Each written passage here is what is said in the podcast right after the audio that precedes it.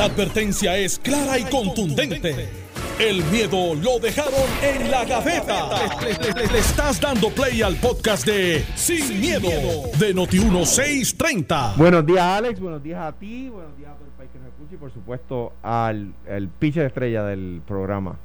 Carmelo Ríos. Cuando empiezan así, tú Buenos dices, días. algún bolazo viene por ahí. Saludos a ti, Alex. Saludos a Alejandro a todo el pueblo de Puerto Rico, a los que nos escuchan, a los que no nos escuchan, a los que nos critican por escucharnos y a los que nos critican porque escucharon a alguien que nos escuchó. A todos por igual. No, que no se quede títere sin cabeza. bueno, eh, uno de los temas eh, políticos que trascendió el fin de semana y que son de los que más llamó la atención en términos de, de la discusión política es el eh, llamado a votar por el senador Miguel Romero de la señora madre del fenecido Héctor Ferrer, quien fuera presidente del Partido Popular Democrático y quien aspiró en, un momento dado a la alcaldía de, San Juan, eh, aunque esa aspiración pues se vio, eh, ¿verdad?, descarrilada por un asunto personal que tuvo y es cuando aspira Carmen Yulín Cruz, pero era Héctor Ferrer quien aspiraba a la alcaldía de San Juan. Dice la, mamá de Héctor Ferrer, Miguel es una persona buena de buenos sentimientos. Miguel, acuérdate, tienes que ser alcalde para todas las personas. Dijo Ferrer eh, Ríos de Ferrer en un anuncio que forma parte de la campaña de Miguel Romero. La madre del ex representante recordó la resolución que presentó el senador para que el Centro Comprensivo del Cáncer llevara el nombre de su hijo. De igual manera, el aspirante a la alcaldía de la ciudad capital recibió el endoso del líder comunitario Papo Cristian. El reconocido líder comunitario aseguró que Romero va a ser alcalde de todos, hasta de los que no votaron, porque tiene, porque tiene sensibilidad y humildad. Eh, así que eso es de lo, de lo más llamativo así eh, que vi en el, fin de semana. Eh, en el caso de la mamá de Héctor Ferrer, pues un endoso atípico, ¿no? y esto a su vez provoca un corre y corre y sale eh, entonces el hijo de, Héctor Ferrer, que también aspira a un escaño legislativo, eh, Enrique, sí, a, decir que él va a votar por Rosana López eh, en San Juan. Eh, así que me gustaría comenzar con ese tema. Mira, esto hay que mirarlo, y nosotros los puertorriqueños nos gusta ver la política de semana en semana, día a día, y nos olvidamos de dónde es que vienen todas estas cosas. Parecería que fue hace dos décadas atrás y realmente la candidatura de Héctor Ferrer Ríos no fue hace tanto para San Juan. Recordemos que Héctor Ferrer Ríos, antes de ser el presidente del Partido Popular, fue quien organizó el Partido Popular Democrático como una presidencia que muchos recuerdan dentro del Partido Popular, pero fuera no, que terminó entregándole la candidatura a Sila María Calderón, él se sale y se la da, se la da a Sila. A mí. A ti fue que te la dio, a sí, ti. eso fue Aníbal, tú Aníbal, sí, exacto. Y se la da, y se la da entonces a Alejandro un partido reorganizado, que es lo que ningún... Héctor y yo, Héctor y yo copresidíamos la reorganización del partido. Pero, eso es lo, Pero él era el presidente. exacto. Y el, dolor de cabeza más grande que tú puedes tener como candidato tratando de reorganizar las cosas. Y Héctor, literalmente la política se llama, se sacrificó y dijo, aquí está, hice el trabajo y la entrega. El resultado, todos lo sabemos. Entonces, para dilo, dilo, dilo. Eh, pues, pues, el pueblo se equivocó. Dilo, dilo, ¿cuál fue el resultado? Se equivocó el pueblo y se escogió gobernador. Entonces, recuerda que yo siempre te dije ese, si el pueblo se equivoca. Pero el, el hecho es que después de Ferrer Río se mantiene activo en la política, se mantiene relevante eh, y después aspira a San Juan, tiene el evento personal del cual salió libre de polvo y paja, recoge otra vez la presidencia, tiene su enfermedad, está, ¿sabes? Héctor Ferrer es lo que se llama un gladiador del ideal es de esta persona que hizo todo este trabajo y que nadie puede juzgar o entreponer entre dicho que Héctor Ferrer es de las figuras más relevantes de la historia moderna del Partido Popular. Porque es el organizador, es el que trabajador, es el, el que está detrás del telón, no es el que está solamente en el glamour. Sale de momento Héctor Ferrer, compite contra Jennifer González, amigo en la personal, y da una lucha bastante férrea, ¿sabe? Él pierde contra Jennifer que es una de las personas más carismáticas dentro del PNP de la historia moderna, después de Rosselló, porque los demás han sido medio apagados en su delivery y así por el estilo. Hoy, hoy, hoy tiene charlita. Este, no, no, pero te estoy haciendo. Va una charla no, te, te, estoy hablando del análisis. Tiene terapia hoy, tiene terapia. porque hay, hay estos carismáticos que son de baile y hay otros que no. Y que bueno, algunos no deben bailar. Pero este al final, al final, Héctor fallece eh, hay ese choque y ese pase de batón con el hermano, me acuerdo de ese discurso de, de- del hermano de Héctor, que fue Eduardo. representante Eduardo, que dijo, no hablen de mí, mírense ustedes, eso fue eh, directo. Surgen la- la- las discusiones sobre Aníbal Acevedo Vilá, el hijo de Héctor Ferrer, en un pase de batón endosa a Charlie, de camino a la convención, dando Terry Frame para que vean de dónde es que viene toda esta génesis. Viene y sale después un video diciendo, o un, un audio, que él no votaría por Aníbal Acevedo Vilá, disloque de la doctora. Aníbal Acevedo Vilá, en un paréntesis, en una nota al cárcel, había dicho que era mugre el Partido Popular, No. refiriéndose, bueno, que era Dios mugre, que había que limpiar la mugre, refiriéndose a Prats y a Héctor por sus condiciones No, de... se refería a unos cabilderos en pues, particular. que, que ahora están de boca otra vez. Por eso, pero Héctor, Héctor en ese momento era el presidente, se refería a unas personas en particular. Pero habló del, Partido Popular y era el presidente, por eso es que Sí, hablo. Entonces, pasa todo esto, boom, llegamos al día de hoy. Miguel Romero, quien había aspirado anteriormente contra Leónides Díaz Urbina, uno de los mejores oradores que tiene el PNP, estructura Ricardo Rosselló, derrota en aquel momento la aspiración de Miguel Romero, Miguel Romero corre al Senado, sale electo senador, se mantiene en la bola corriendo, aspira, muchos pensaban que iban a haber una primaria de gente grande, se comentó de Santini, se comentó de otros líderes que iban entonces a dar ese brinco, Miguel persevera, se queda solo en el barco, tiene primaria con Palomo, eh, yo creo que le hicieron bien, pues solidificó un poco, las primarias a veces solidifican el liderato, se enfrenta a Rosana, Rosana no hace la transición con eh, Carmen Yulín, la ignora, la abraza, la ignora, la abraza, Carmen la empuja, se va con Manuel Natal, Rosana se queda sola sin estructura. Y hoy tenemos que después de toda esa novela la madre de Héctor Ferrer residente de San Juan ignora el legado de su hijo sin no sin menospreciarlo obviamente porque es popular y ella pues dice no donde yo vivo Miguel Romero. Barrecampo marca mayor Pero ¿qué pudo haber provocado eso? Ciertamente el incómodo Incluso, ¿sabes? Porque una cosa es tú, pues mira, voy a votar por Miguel Romero, pero otra es participar de un anuncio de campaña de Miguel Romero. Pueden haber varios detonantes, este, solamente yo Rosana, algo, Rosana, algo que ella no, que no sé. quizás Rosana nunca la visitó, Rosana quizás nunca, eh, se- las posturas de Rosana, Miguel cultivó esa relación, eso pasa mucho. Yo tengo muchos líderes populares que endosan candidaturas, o la mía, pero no, no, no son PNP, y tú no vas a decir, no, no votes por mí, que te tienes que votar por, por íntegro, no, eso no funciona así. Está pasando mucho en todos los movimientos. Ramón Luis tiene unos que se llaman populares con Ramón Luis, Orlando tiene unos que se llaman populares con Orlando o Populando. Espérate, y estoy pero, seguro que el Partido Popular va a tener Sí. algunos que va a decir, eh, nosotros somos eso PNP. hay- hay en, to- eh, eh, en todos los pueblos tenemos PNP. Claro. Al, fi- al final, para terminar, el endoso de la mamá de Héctor Ferrer, aunque es un solo voto y no gana elecciones, ciertamente es un mensaje, un mensaje de que las cosas no andan bien en San Juan con Rosana López. Yo, pues yo, yo creo que es todo lo contrario. Eh, y, me, y me explico. O sea, me parece a mí que es obvio que es todo lo contrario. O sea, me parece un acto de desespero de la campaña de Miguel Romero. Número uno. Número dos. Me parece que, por supuesto, eh, eh, crea la controversia y todas esas cosas. Me, me parece que Miguel Romero, que fue el secretario del Trabajo de la Ley 7, fue una persona que Héctor Ferrer combatió con fuerza. O sea que si Héctor Ferrer, o sea, algo que me consta es que Héctor Ferrer eh, no endosaría a nadie que endosó la ley 7, porque Héctor Ferrer era, eh, uno de los principales detractores de la ley 7. Eh, eh, era el portavoz del Partido Popular en la Cámara en ese momento y batalló contra la ley 7 con uñas y dientes. Por lo tanto, me parece a mí que eh, aquí quien mantiene viva la, la, eh, el, el derrotero, el ideal, la, la memoria de Héctor Ferrer es su hijo. Quien ha adoptado las posturas de Héctor Ferrer es Héctor Enrique. Y lo- con el mayor de los respetos, ¿verdad? Y siempre con el mayor de los cariños, pienso que los familiares de Héctor que han endosado a Miguel se alejan del derrotero, de- se alejan de la memoria de Héctor, de Héctor Ferrer porque abrazan aquello que Héctor Ferrer rechazó, que es la ley 7 y sus recuerdos. Eh, ese eh, eh, me, parece mi comentario y obviamente le, le causa un problema a su nieto.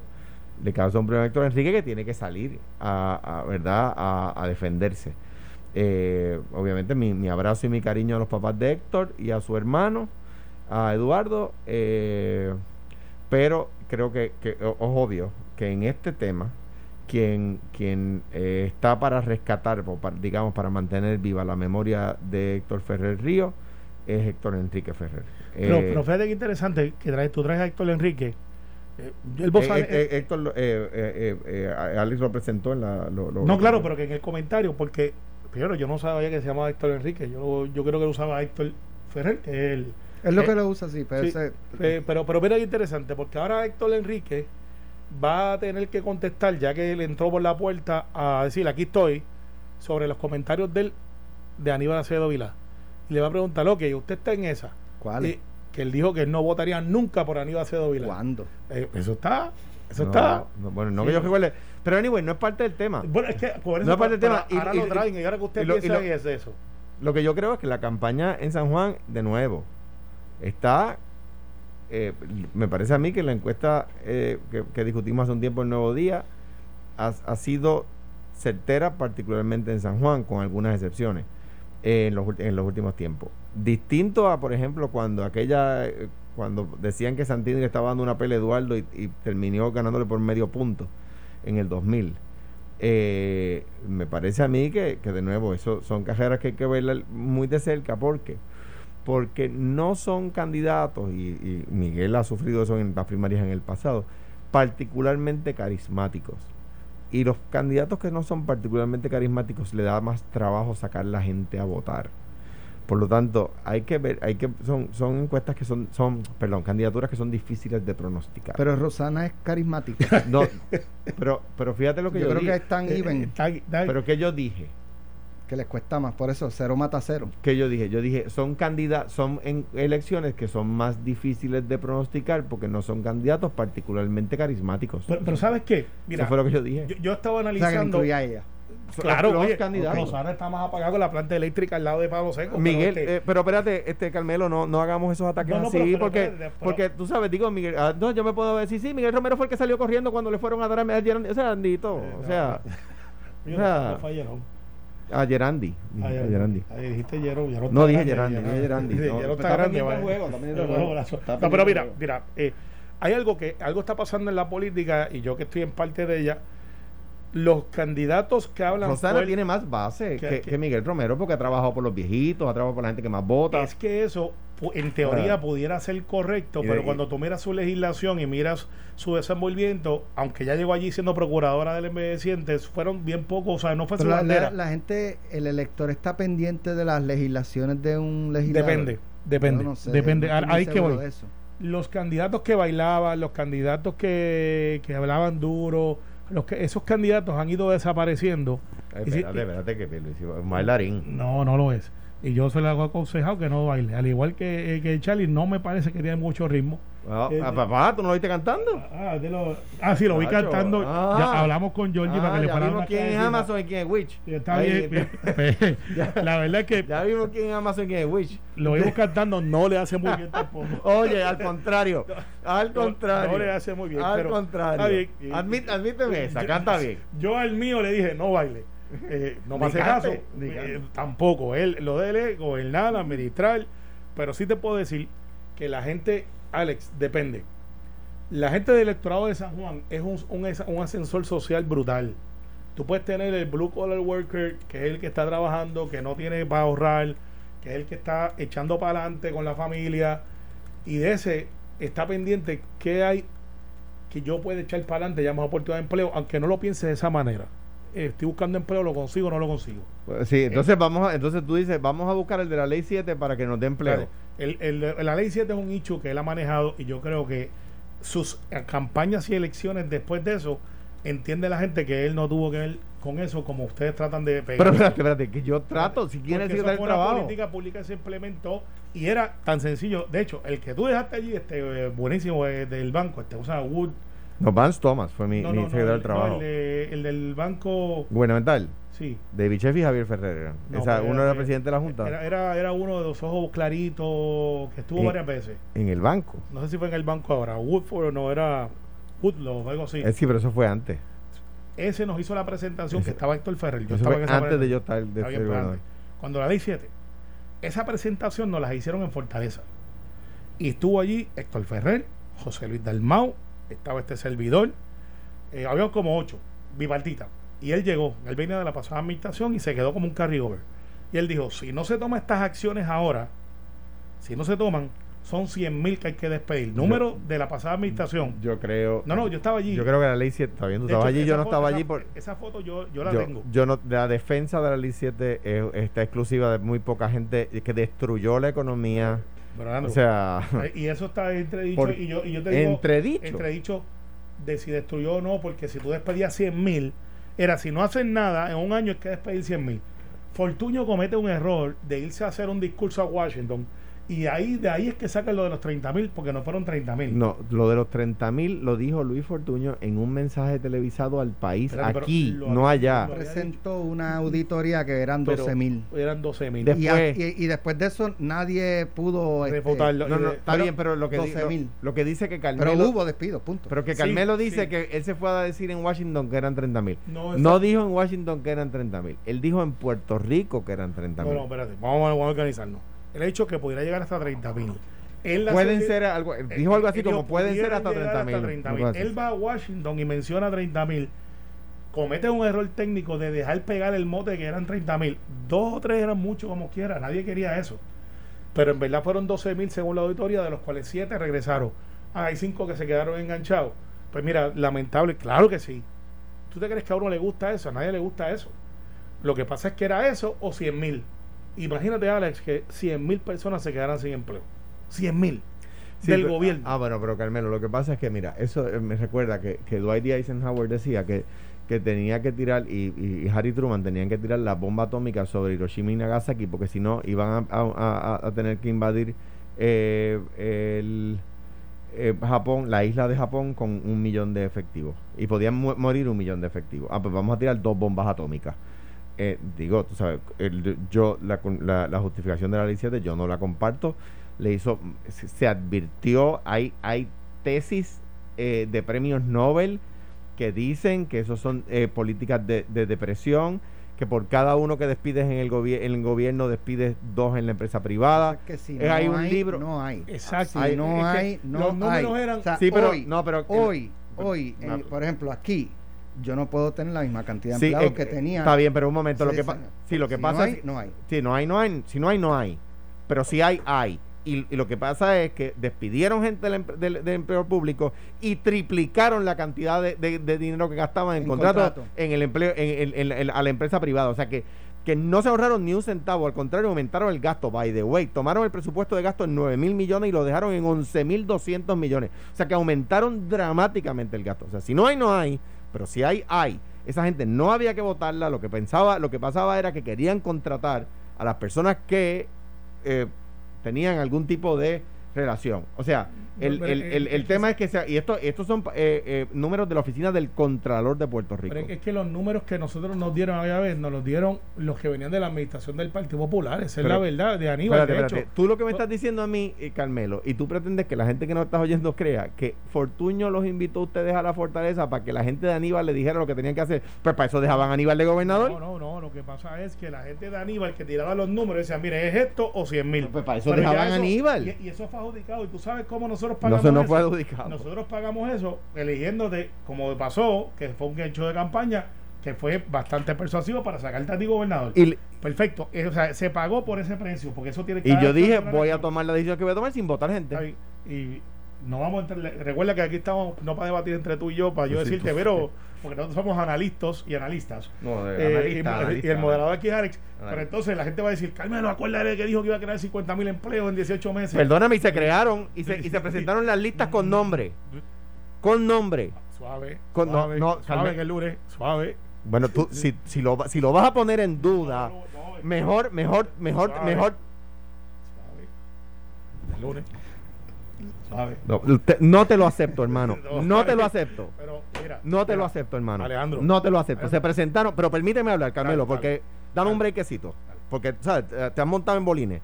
El, el, el- se presentaron los nombres por lista, con el número de seguro social tachado, con el salario y el. By the way, solamente se presentaron los a tiempo completo. Los que estaban a tiempo completo.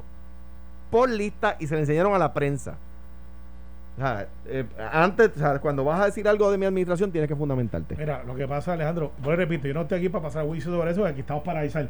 Pero difiero de tu, de tu apreciación. No, no, es fue- que, es que, es que no, no puedes diferir. Eso sí, fue. No, no, porque se fue presentaron los nombres de la Fue gente. motivo de discusión. Cogí el desempleo en real o no. 16% y le entregué en 11, papá. Ay, diablo, salió- te salió un, Sí. un, un José vaya Sí, ahí. no, no, papá.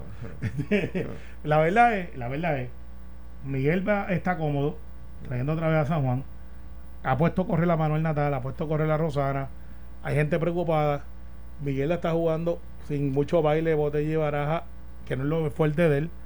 Eh, Papo Cristian también endosó. Eso es un endoso que es bueno, porque es un líder que yo sé que no es estadista, pero es un líder que las canta como las ve. Si eso trae más votos o no, pero lo que quiere decir es que Miguel está organizado, los votos adelantados en San Juan triplican los de Rosana. Manuel, obviamente, es el regalo que sigue dando, como dice, the, the gift that keeps on giving, porque Manuel sigue fortaleciendo y si sigue fortaleciendo, debilita a Rosana. Por lo tanto, Miguel Romero, apúntelo hoy, va a ganar por un amplio margen, más Vamos. amplio que la gobernación, por las condiciones que existen alrededor de San Juan. Estás escuchando el podcast de Sin, miedo, de Noti1630. Bueno, continuamos aquí en, el programa. Eh, ayer el Nuevo Día eh, presentó un análisis de las planillas de los seis candidatos a la gobernación. Eh, en el caso de Charlie Delgado, Juan Dalmau y César Vázquez, me parece que presentaron las solicitadas que eran del 2015 al 2019. Eh, Pedro Pierluisi presentó eh, del 2015 al 2018, no presentó la del 2019, aunque tengo entendido que él había publicado los últimos 10 años. ¿Sí? Eh, eh, no sé, fu- fue hace poco. Eh, pero no sé si esos 10 años incluye 2019 o se fue hasta, no sé. En el caso de Alexandra Lúgaro, no presentó ninguna, solamente una de, aparentemente una del 2019, que es la última, donde creo que son ingresos de 10 mil dólares. Y en el caso de Eliezer Molina, no quiso presentar ninguna de sus planillas. Fíjate, una persona que habla tanto de transparencia y de, y de que los funcionarios públicos Las se deben al planillas de son, son transparentes, no se y ven. Eliezer Molina no quiere presentar las planillas de son transparentes, no se ven. Entonces, así de transparente. Mira, este, sencillo.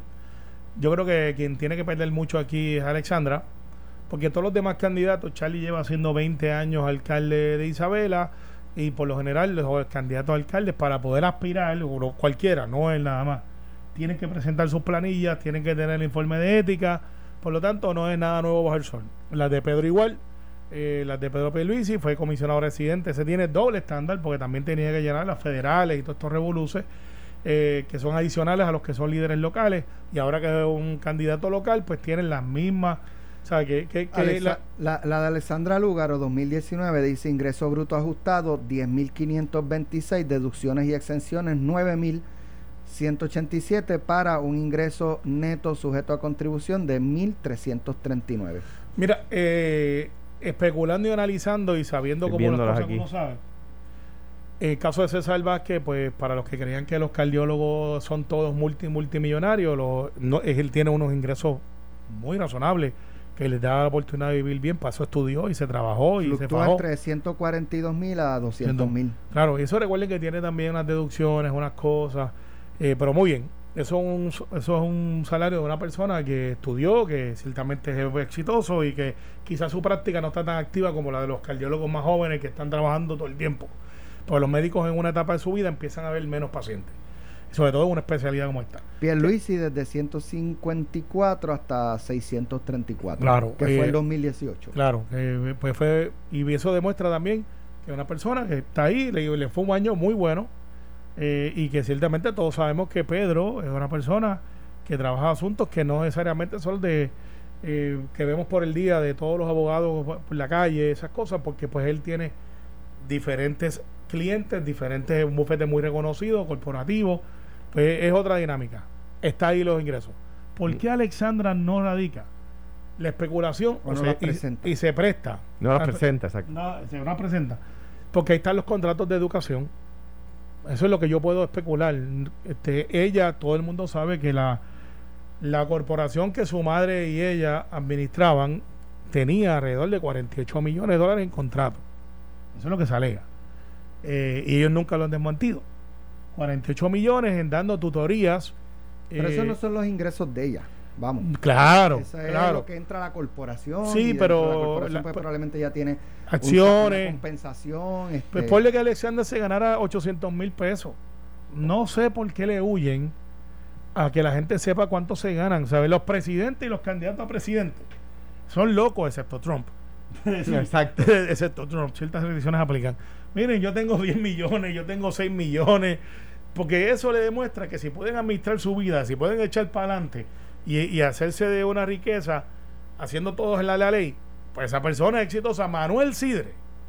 Manuel Sidre aspiró y nadie le cuestionaba si estaba pelado o no. Manuel Sidre hizo un imperio desde, el, desde, desde bajito, desde el saque. exacto. Hizo un imperio trabajando. Entonces, si de momento salía Manuel Sidre con 3 millones de pesos, ¿qué te iba a decir? Ah, pero que, que eso es mucho. Eso demuestra que tienen capacidad. O sea, la virtud de Manuel Sidre para la candidatura, además de que es una persona muy afable, carismático y que cae muy bien, era su seriedad y su planteamiento y que ha sido exitoso en la vida.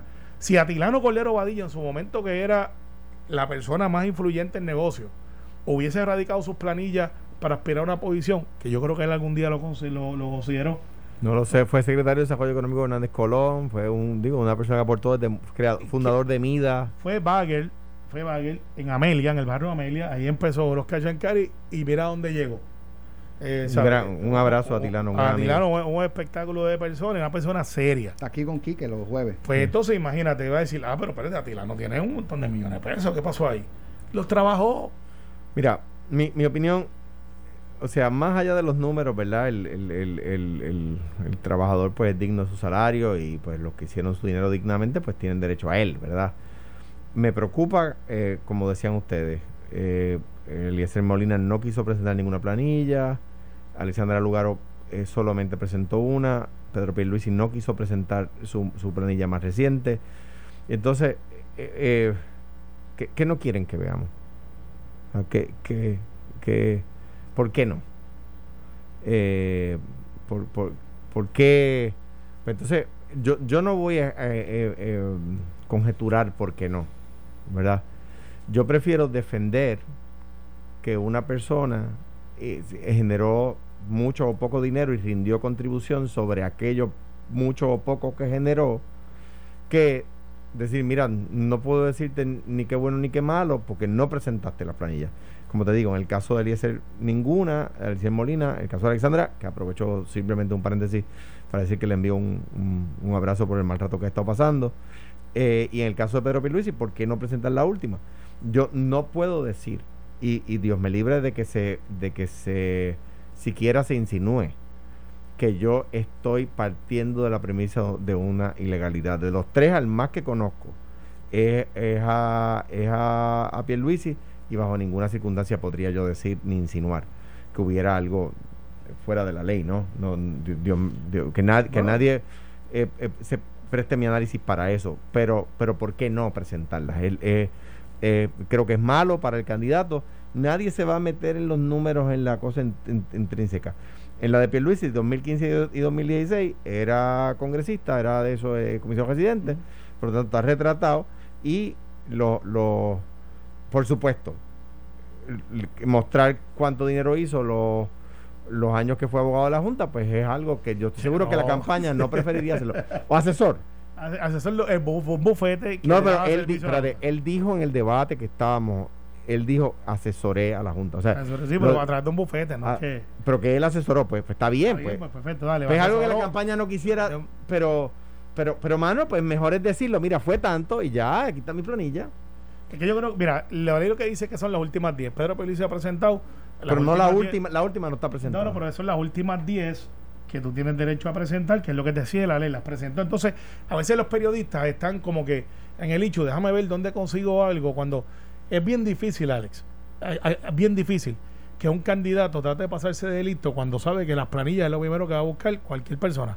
Sí, pero están buscando quizás, que a lo mejor él sabe a mí, eh, a mí me cogió un, periódico que está bien administrado ahora, muy mal administrado en aquella época, que estaba al servicio de un partido, e insinuó en primera plana que, que Wilmy y yo invadíamos contribuciones y hubo que darles un tapaboca y después no lo corrigieron.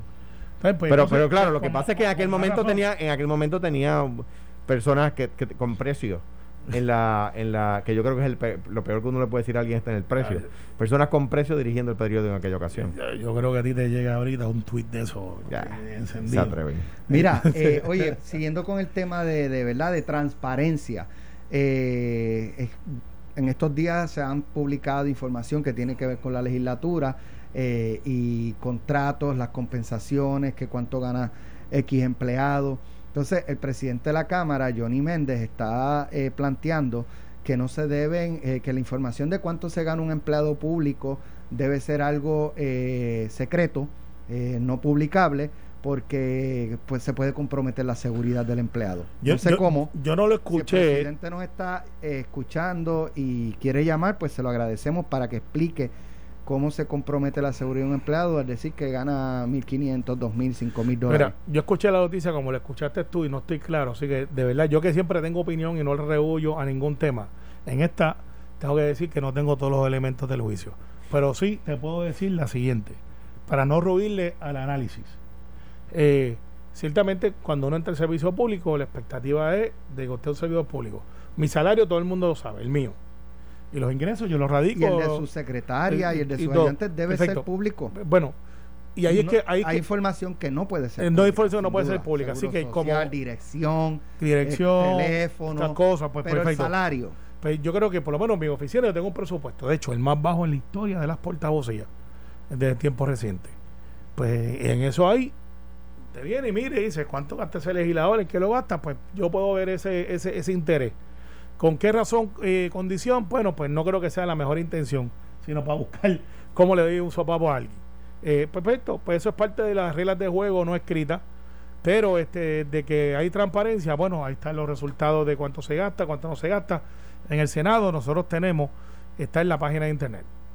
Ah, mire, estos son los presupuestos de, de todos los, los senadores, se incluye el salario del senador en el presupuesto o de la senadora y el proceso, que si debemos de ir al nitty gritty cuánto se gana secretaria, no hay uniformidad. Eso te lo puedo decir hoy. Depende mucho del criterio de experiencia, afinidad y los procesos. Que si trabajan, yo te digo que por lo menos los que yo conozco y las auditorías que se han hecho en el Senado, se trabaja muchísimo. Muchísimo. Pero eso es parte también del proceso cuando usted acepta un trabajo eh, para el servicio público. Sobre todo de un legislador que no trabaja de 8 a 5. A veces empiezan a las 5, 6, 7 a hacer otras cosas que no necesariamente son políticas, visitas a las comunidades, eh, los sábados y los domingos. Pero eso, eh, vuelvo y repito, no me quejo. Eso es lo que yo acepté dentro del contrato social. Alejandro. Mira, mañana en una vista legislativa, le un legislador le pregunta a un secretario por los salarios de la agencia y el secretario puede decirle, ay, es que no puedo decírselo porque pongo en peligro a la seguridad de ese empleado. esa, y, y, y, con qué el representante con, con, qué eh, fundamento le va a decir, mire, eso no es una buena excusa. Y el, secretario va a decir, bueno, es la misma excusa que da el presidente de la Cámara. O sea, es, para empezar, la información pública son funcionarios públicos. Eh, eh, entonces, ¿por qué si el país sabe, porque es por ley, el salario del legislador y el salario del presidente de los cuerpos, el salario de los jueces, el salario de los fiscales, eso no pone en peligro a nadie? Pero el salario de un empleado de la Cámara o de una empleada de la Cámara sí lo pone en peligro. Pues me parece a mí que no es la respuesta correcta, ¿verdad? Me parece que no lo es. Simplemente es información pública y se acabó y la tiene que dar y, ya. End of story. Sea, el presidente de la Cámara del PNP o sea el presidente de la Cámara del, Partido Popular, sea Johnny Méndez o sea Jesús Manuel Ortiz, lo que usted quiera. Este eh, tiene que dar. ¿Viste cómo mete Jesús Manuel ahí? Como presidente de la Cámara. Mira, vi al Grinch por ahí. Pero, wait, wait, wait, wait. Jesús Manuel Ortiz. Presidente de la Cámara. Eh, por eso. Te lo dijo entre manos ahí para que no con bolazo. Mira, vi al Grinch ayer. Tatito escucha este programa. Lo sé. Y sabe que yo, le, le por ejemplo, lo apoyo para presidir el Partido Demócrata de Puerto Rico pero pero apoyo a su mano presidente de la Cámara. Para sacarle a Alejandro de ese, de ese hoyo que se ha metido, que no, se, que no cabe una semilla de plátano ahí. Este. Milla de plata no se siembra en hoyo. Está bien, pero pues ya, el que, no sabe me creyó. Yo se lo creí. Después, viste, y es de ayuya. Este, es como tú lo digas, no, no que lo digas. Entonces, eh, hay una cosa Alex, que sí me interesa. Tú sabes que por ahí andan las caravanas, todo lo que da, y lo voy a decir, y esto va a rebotar para el lado de acá también, pero lo voy a decir. Charlie Delgado lleva haciendo tres caravanas. Ha habido mucha gente, pero ha habido tres caravanas. Charlie Delgado tiene, tiene escolta. Y se le da tránsito. Obviamente la tiene en ley. No estoy diciendo que no debe tenerla. La tiene. La tiene Pedro Pierluisi también. Entonces, cuando Pedro Pierluisi hace un movimiento, la prensa, algunos miembros de la prensa, ¡ah! Distanciamiento, tienen que hacer esto. Charlie Delgado lleva tres caravanas, rally. Nadie dice nada. Mi pregunta a mi amigo Escalera, si tenemos una orden ejecutiva que prohíbe, que prohíbe las caravanas políticas, dicho por la propia gobernadora Wanda Vázquez, esos agentes de la policía que están asignados a Charlie Delgado, ¿están violando la ley o no están violando la ley? Porque ellos están sirviendo a una persona que es lo que se llama VIP. Y esa persona, pues, obviamente está en esa, en esa actividad, ellos tienen que velar por la seguridad de esa persona. Pero también tienen que dar el tránsito, la policía, porque esto no se da como que tú te montas en un llano y sales corriendo, se coordina. Entonces, alguien en la policía no le puede decir, mire, espere, espere, espere, espere. Es que usted no puede estar haciendo caravana, porque eso está en control en ejecutiva. Entonces, el día de mañana, viene un comerciante, la policía le dice, mire, es que yo le tengo que multar a usted y cerrar el negocio porque usted está en violación de la orden ejecutiva. ¿Y por qué no le han tumbado la caravana a Charlie? Y vuelvo y repito, ahora vendrán los que dicen, ah, pero mira, uno de los tuyos también. Yo te garantizo que Pedro no lo ha hecho. En Bayamón nosotros nos reunimos y no vamos a tener hasta que no estén autorizadas y son rally que van a ser separados, no en una misma la plataforma. La misma vara para todo el mundo, Alex. La misma vara. Charlie Gado lleva tres. De hecho, las debe suspender, no va mucha gente. Pero las hace. Entonces yo le pregunto a Escalera, y yo creo que Grinch debe preguntarle, este Jerry, que hace las preguntas más cómodas en la prensa de este país, llega allí sin pena y sin miedo.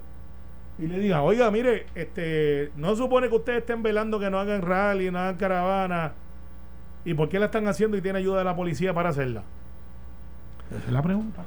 Mira, yo creo que la que la la nueva eh, orden, la nueva la orden ejecutiva que está en vigor las permite, depende cómo las hagas. Es como tú dices, no puede haber la guagua, como tú le llamas, de la guagua de los Los de, Looney Tunes. de los Looney Tunes, que de- Caben todos los caracteres en la misma. Claro, si, si hay una, una, una guagua donde que, se, que sí las hay, donde uno puede estar distanciado, pues, pues yo creo que se permiten, ¿verdad? ¿Por qué? Es que la gobernadora dijo que no. Ese es el problema. bien, no dijo categóricamente no No, caravanas yo, yo lo entiendo y también decía que no pudiera haber mítines y en, y en su comité como el de Pierluisi hubo mítines el día de la primaria y eso estaba prohibido. Pero ahora bien, ¿por qué entiendo que las, cara- las caravanas no le aplica la orden como está redactada independientemente de, de lo que alguien verbalice?